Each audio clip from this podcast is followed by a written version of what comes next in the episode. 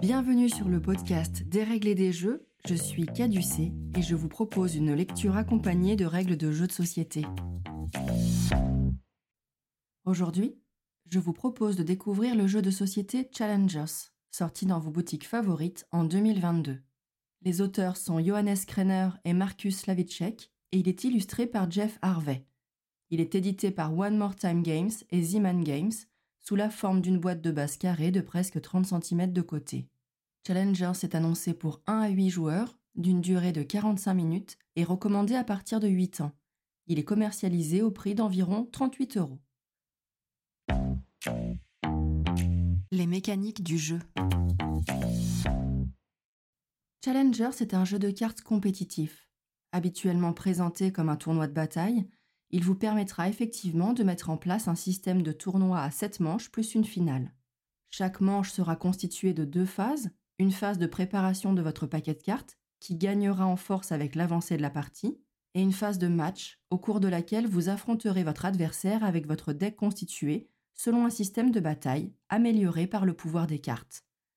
Les deux joueurs avec le plus de points à l'issue des sept manches se disputeront la finale. La thématique. La règle nous raconte. Votre équipe de rêve réussira-t-elle à l'emporter? Encouragé par votre barde, votre kraken capture le drapeau. Vous attendez maintenant l'attaque de votre adversaire, prêt à répliquer avec votre nécromancien et votre canard géant. Des confins de l'espace jusqu'au grand fond marin, allier les créatures et les personnages les plus improbables dans un but commun, gagner le plus grand tournoi de capture du drapeau au monde. Si la thématique peut sembler anecdotique, vous allez clairement vous engager dans un tournoi. Le fait de changer d'adversaire et de place au cours de la partie jusqu'à l'éventuelle confrontation finale offre aux joueurs une pleine immersion sur l'enjeu compétitif de la partie. Si le choix des illustrations est discutable et soumis à la sensibilité de chacun, les sets de cartes thématiques respectent leur versant annoncé et vous vous approprierez les différents personnages au fur et à mesure de vos parties. Le matériel. Dans la boîte de Challengers, vous trouverez quatre tapis de jeu appelés parcs dans le jeu de quatre couleurs distinctes, chacune associée à un symbole. Regardez l'un des tapis. Ils présentent tous un coin et un côté sur fond clair et un autre sur fond foncé. Ceci est important pour bien comprendre la mise en place et le déroulement du tournoi. Remarquez également qu'il comporte six emplacements latéraux sur chacun de leurs grands côtés. Quatre gros jetons drapeaux dans chacune des couleurs de parc. Trois supports de cartes. Si vous déballez un jeu neuf, il vous faudra coller les autocollants A, B et C sur chaque support afin d'avoir de façon identifiable un support A, un support B et un support C distinct. 40 jetons fans en forme d'étoile de valeur 1 ou 3. Ce sont des points de victoire que vous gagnerez au cours des manches, le plus souvent grâce à des pouvoirs de cartes. 28 jetons trophées en forme de trophée. Ils comportent tous un recto avec un chiffre de 1 à 7 qui correspondra au numéro des manches au cours de la partie, et un verso avec un chiffre apparaissant sur un fond étoilé qui sera la récompense gagnée par le vainqueur de la manche. Notez que plus les numéros de manches sont élevés, plus les récompenses seront importantes, mais qu'elles ne sont pas d'une valeur identique au sein d'une même manche. Et enfin, un nombre conséquent de cartes sur lesquelles nous allons nous arrêter un peu avant de faire la première mise en place. Il y a neuf cartes un peu particulières que vous allez repérer facilement. Ce sont celles qui sont recto-verso et qui présentent une sorte de tableau qui comprend des lignes colorées et un bord noir sur le côté droit. Ces cartes sont appelées des plans de tournoi. Ce sont des aides qui vont vous indiquer à quelle place vous allez jouer à chaque manche et à quelle carte vous avez accès pour améliorer votre paquet. Toutes les autres cartes ont un verso avec marqué Challengers. Ce sont les cartes avec lesquelles vous allez jouer, mais vous allez voir qu'elles ne sont pas toutes utilisées. 19 de ces cartes ont un dos sur fond gris. C'est le deck robot, celui qui sera utilisé si vous jouez en solo ou avec un nombre impair de joueurs pour simuler un joueur factice.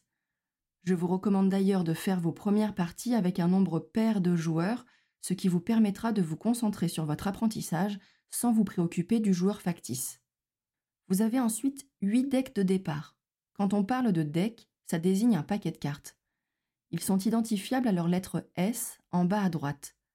Chaque deck est constitué de 6 cartes, trois cartes recrues de valeur 1, une carte capitaine de valeur 2, un chien de valeur 3 et une championne de valeur 4. Ce deck sera le paquet de départ de chaque joueur. Vous commencerez donc tous le jeu avec les mêmes cartes. Pour bien distinguer chacun des decks, vous pouvez utiliser les formes géométriques qui sont situées en bas à gauche des cartes. Toutes les cartes restantes sont des sets de cartes qui seront utilisées au cours du jeu pour enrichir vos decks de départ afin de le rendre plus fort. Il y a sept familles de cartes que vous pouvez distinguer grâce à leur couleur ou au pictogramme qui lui est associé. Vous n'utiliserez pas tous les sets de cartes pour chacune de vos parties. Le set de cartes avec le pictogramme de deux petits immeubles de couleur bleu clair est le set ville de base. Il comporte d'ailleurs le même pictogramme que celui qui se trouve sur vos decks de départ. Dans ce set, vous trouverez 20 cartes qui seront toujours utilisées pour chacune de vos parties. Les 6 sets suivants, comportant chacun 40 cartes, sont des sets additionnels. Il s'agit des sets château, fête foraine, espace, studio de film, maison hantée et marin. Toutes les cartes du jeu se présentent de la même manière. Une valeur dans les coins supérieurs encadrant le nom de la carte qui correspond à la force de la carte. Juste en dessous, les pictogrammes correspondant au set dont est issue la carte, au centre une illustration, et en bas de la carte, une phrase expliquant son effet ou précisant que c'est une carte rare, et à droite une lettre A, B ou C. Enfin, vous trouverez le livret de règles, plutôt dense mais comportant des illustrations nécessaires à la compréhension de la mise en place, et un autre feuillet qui illustre l'exemple d'une manche de façon détaillée. Maintenant que vous êtes familiarisé avec le matériel, voyons comment faire la mise en place de Challengers. La mise en place. Dans Challengers, vous allez faire 7 manches d'un tournoi de bataille. Ces manches vont se dérouler sur des tapis de jeu fournis dans la boîte et appelés parcs. Choisissez donc un endroit pour jouer où vous pourrez mettre les tapis de jeu de manière à ce qu'ils soient accessibles au même moment à tous les joueurs lors d'une manche. Les tapis de jeu resteront à leur place durant toute la partie et ce sont les joueurs qui changeront de place. Je vous explique ici la mise en place et le déroulement de la partie pour un nombre de joueurs pairs de 4 à 8. Les parties en nombre impair, à deux joueurs ou en solo, seront abordées dans la rubrique variante avec leurs particularités. Prenez un nombre de parcs, et donc de tapis, dépendant du nombre de joueurs. Un tapis vert-feuille à deux joueurs, deux tapis à quatre joueurs, le vert plus le champignon rouge, trois tapis à six joueurs, ajoutez le tapis fleur violette, ou les quatre tapis à huit joueurs. Placez-les sur la table de façon à ce que le côté court du rectangle des tapis soit face aux joueurs. Prenez les cartes de plan de tournoi, celles qui sont recto-verso. Ne gardez que celles qui correspondent au nombre de joueurs. Cette information est disponible dans la partie noire, à droite de chaque face de carte, et apparaît en surbrillance. Vous aurez deux cartes à deux joueurs, quatre cartes à quatre joueurs, etc. Vous pouvez remettre les cartes inutilisées dans la boîte. Donnez une de ces cartes à chaque joueur. Ceux-ci vont regarder leurs cartes et consulter la première ligne de leur plan de tournoi. Cette ligne leur indique devant quel parc ils doivent s'asseoir et de quel côté, clair ou foncé. Prenez les jetons de drapeau des couleurs de parc utilisés et placez-les chacun au milieu du parc correspondant à sa couleur. Il vous faut maintenant trier les jetons trophées. Ce sont les jetons qui seront remportés sur les parcs lors de chaque manche. Triez-les en fonction de leur numéro de manche, de 1 à 7 puis sélectionnez, sans regarder au verso, un lot de trophées de 1 à 7 pour chacun des parcs en jeu. Empilez ces trophées en ordre décroissant, de 7 à 1, et posez ces piles sur la zone trophée dessinée sur chaque parc.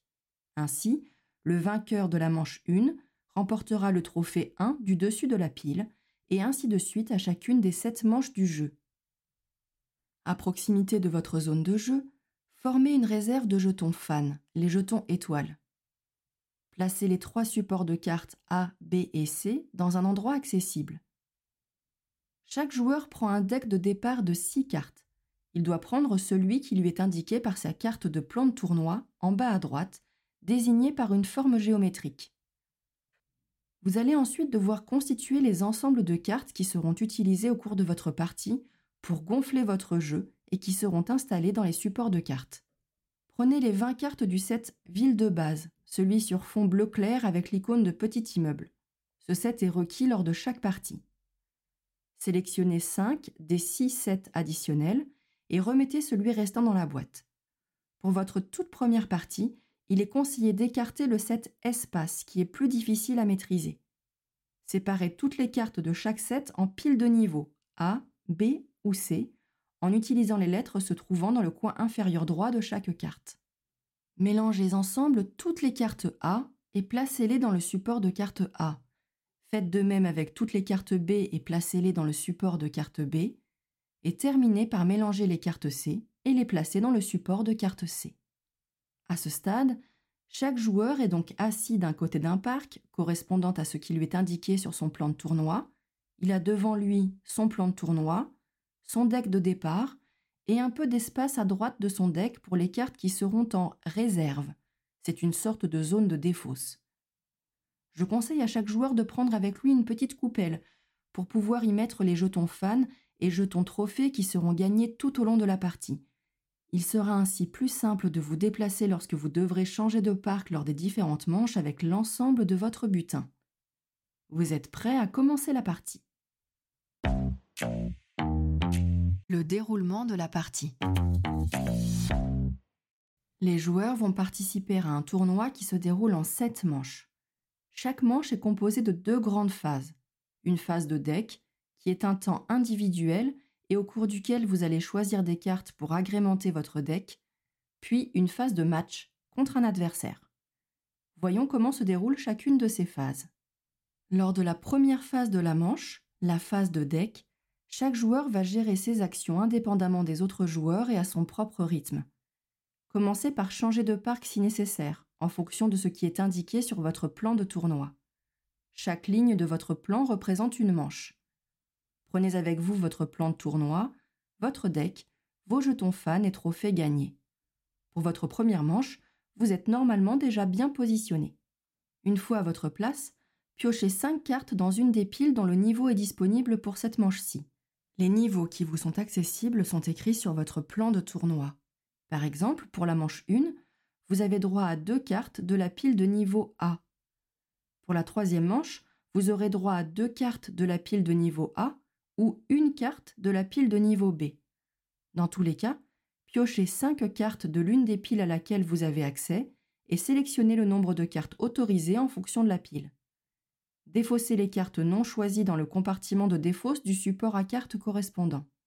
Si le compartiment est plein, mélangez les cartes du compartiment de défausse et replacez-les en dessous de la pile correspondante. Une fois par phase deck, vous pouvez défausser des cartes piochées à ce tour-ci et piocher le même nombre de nouvelles cartes du même niveau. C'est ce qu'on appelle faire un mulligan. Ça vous donne la possibilité d'accéder à des cartes qui vous conviennent mieux si votre premier tirage n'est pas satisfaisant. Enfin, et de façon optionnelle, vous pouvez retirer de votre deck n'importe quel nombre de cartes. Placez chaque carte retirée dans la défausse du support correspondant ou dans la boîte de jeu s'il s'agit de cartes S qui faisaient partie de votre deck de départ.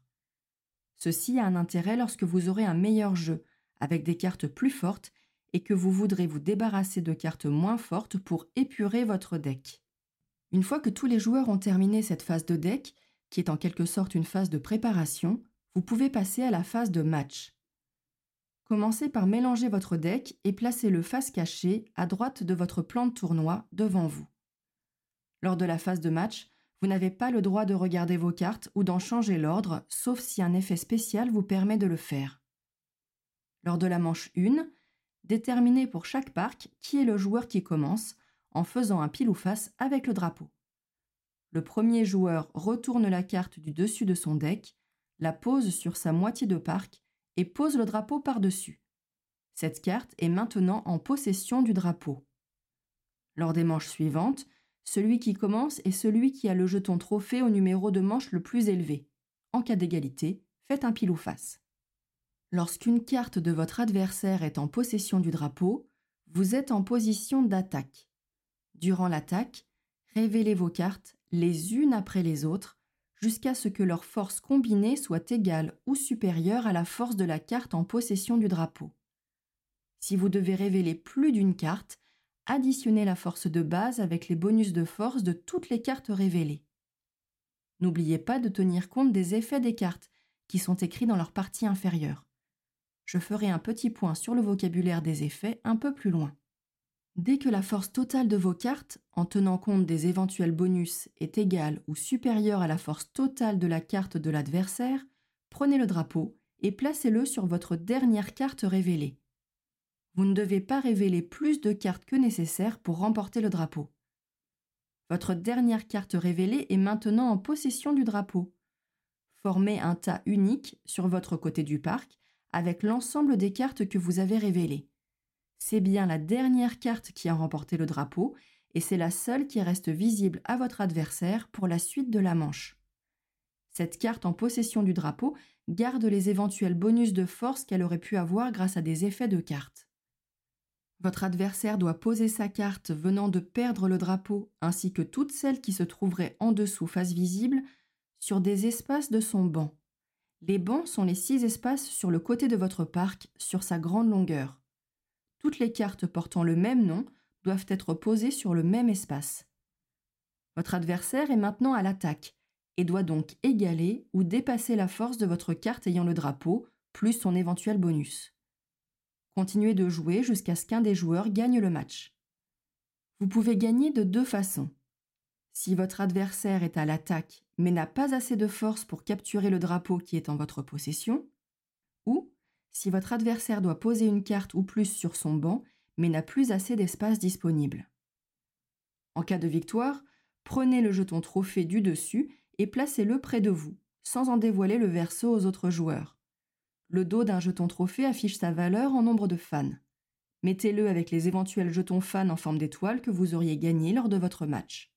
À la fin d'un match, récupérez toutes les cartes faisant partie de votre deck, sur votre banc, dans votre moitié de parc, dans votre défausse et dans vos cartes non jouées. La manche est terminée lorsque tous les matchs d'une manche sont résolus. Les joueurs débutent alors la manche suivante par une nouvelle phase de préparation de deck en commençant par suivre les instructions de positionnement de leur plan de tournoi. Pour revenir sur les pouvoirs des cartes et préciser un peu le vocabulaire utilisé. Certaines cartes ont des mots-clés en gras qui vous indiquent à quel moment le pouvoir prend effet. Les pouvoirs qui n'ont pas de mots-clés en gras s'appliquent immédiatement. Les mots-clés que vous pouvez croiser sont les suivants. Pendant l'attaque. L'effet ne s'applique que pendant votre attaque, lorsque vous la révélez, et s'arrête lorsque l'une de vos cartes entre en possession du drapeau. Depuis le banc. L'effet s'applique lorsque cette carte est sur le banc, c'est-à-dire sur le côté latéral de votre parc. Si vous possédez plusieurs cartes au même nom sur le banc, leur pouvoir s'additionne. En possession du drapeau. L'effet s'applique dès que le drapeau est placé sur cette carte et demeure actif aussi longtemps que le drapeau y demeure. À la perte du drapeau. L'effet est appliqué lorsque le drapeau est retiré de la carte. Elle doit donc avoir été au préalable en possession du drapeau. Ce type d'effet est résolu avant ceux d'une carte entrant en possession du drapeau. Lorsque sélectionné. Ce mot-clé ne se trouve que sur les cartes du set Espace. L'effet n'est appliqué qu'une seule fois lorsque vous piochez cette carte et que vous la sélectionnez lors de votre phase de deck. Par ailleurs, si la première carte révélée au début du match a un effet, n'oubliez pas de l'appliquer. Si un effet vous autorise à prendre des fans, c'est-à-dire des jetons étoiles, prenez-les depuis la réserve et placez-les près de vous. Quelques effets vous permettent de défausser des cartes. Dans Challengers, la zone de défausse est appelée la réserve et est à distinguer du banc. La zone de réserve ou de défausse se situe à droite de votre deck. Le nombre de cartes que peut contenir votre défausse n'est pas limité. Placez les cartes de votre réserve face visible pour éviter de les confondre avec votre deck. À l'issue de la septième manche, c'est le moment de passer à la grande finale. La fin de partie. À la fin de la septième manche, chaque joueur additionne le nombre de fans affichés sur ses jetons fans et au dos de ses jetons trophées. Les joueurs en première et en deuxième position vont alors se faire face en finale. En cas d'égalité, celui qui a gagné le plus de jetons trophées est priorisé. Si l'égalité persiste, le joueur avec le trophée au numéro de manche le plus élevé l'emporte. Avant le début de la finale, on ne pioche pas de nouvelles cartes. Vous gardez le deck constitué lors de votre septième manche. Vous pouvez toutefois retirer des cartes durant votre phase de deck pour épurer votre jeu. Déterminez qui commence comme lors des manches. Le joueur remportant la finale est déclaré grand gagnant de Challengers. Les variantes. Les règles standards concernent les parties avec un nombre pair de joueurs de 4 à 8. Lors des parties en nombre impair, il vous faut utiliser un robot qui va simuler la présence d'un joueur factice. De plus, il existe des particularités pour les parties à deux joueurs ainsi que pour le jeu en mode solo. Si vous jouez avec un nombre impair de joueurs, tenez compte des modifications suivantes. Le joueur manquant pour vous amener à un nombre pair est un joueur robot. Ce robot utilise le deck Robot, qui est le paquet de 19 cartes à dos gris et comportant un pictogramme de tête de robot sur son recto. Lorsque vous préparez la partie, vous pouvez confier au robot un plan de tournoi entièrement vert. De la sorte, vous n'aurez pas besoin de déplacer son deck et seuls les joueurs humains changeront de place. Les cartes de départ du robot sont celles avec la lettre S en bas à droite de son deck. Placez-les à côté de son plan de tournoi le robot ne fait rien durant la phase de deck. Au début de la phase de match, mélangez le deck du robot. Jouez d'après les règles de la phase de match en révélant les cartes du robot lorsqu'il est en position d'attaque. Si le robot gagne le match, remettez le jeton trophée de la manche en cours dans la boîte. Le robot ne gagne jamais de points. Après le match, reprenez toutes les cartes du robot et son plan de tournoi et placez-les dans la moitié du parc où il doit jouer à la manche suivante en accord avec son plan de tournoi. Le deck robot peut être modulé en difficulté. En niveau 1, il ne contient que les cartes de départ du robot, celles avec la lettre S. Si vous voulez augmenter le niveau de difficulté du jeu lors de la mise en place, pour un niveau 2, remplacez la carte appelée Alpha par une carte R aléatoire. Pour un niveau 3, procédez comme au niveau 2 et remplacez également la carte Bêta. Si vous souhaitez faire une partie à deux joueurs, les changements concernent la fin de partie. Vous avez la possibilité de gagner immédiatement si vous avez au moins 11 fans de plus que votre adversaire à la fin d'une phase de match.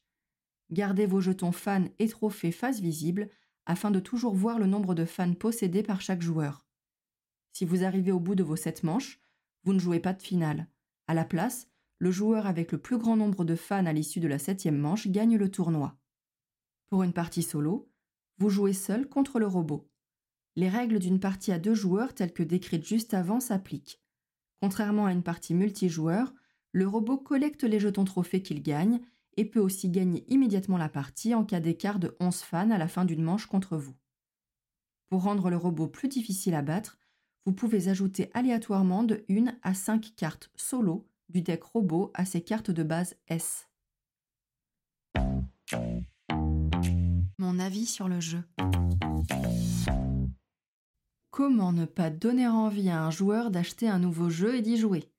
Proposer un visuel de boîte plutôt moche et annoncer qu'il s'agit d'un tournoi de bataille. Pas très sexy, hein?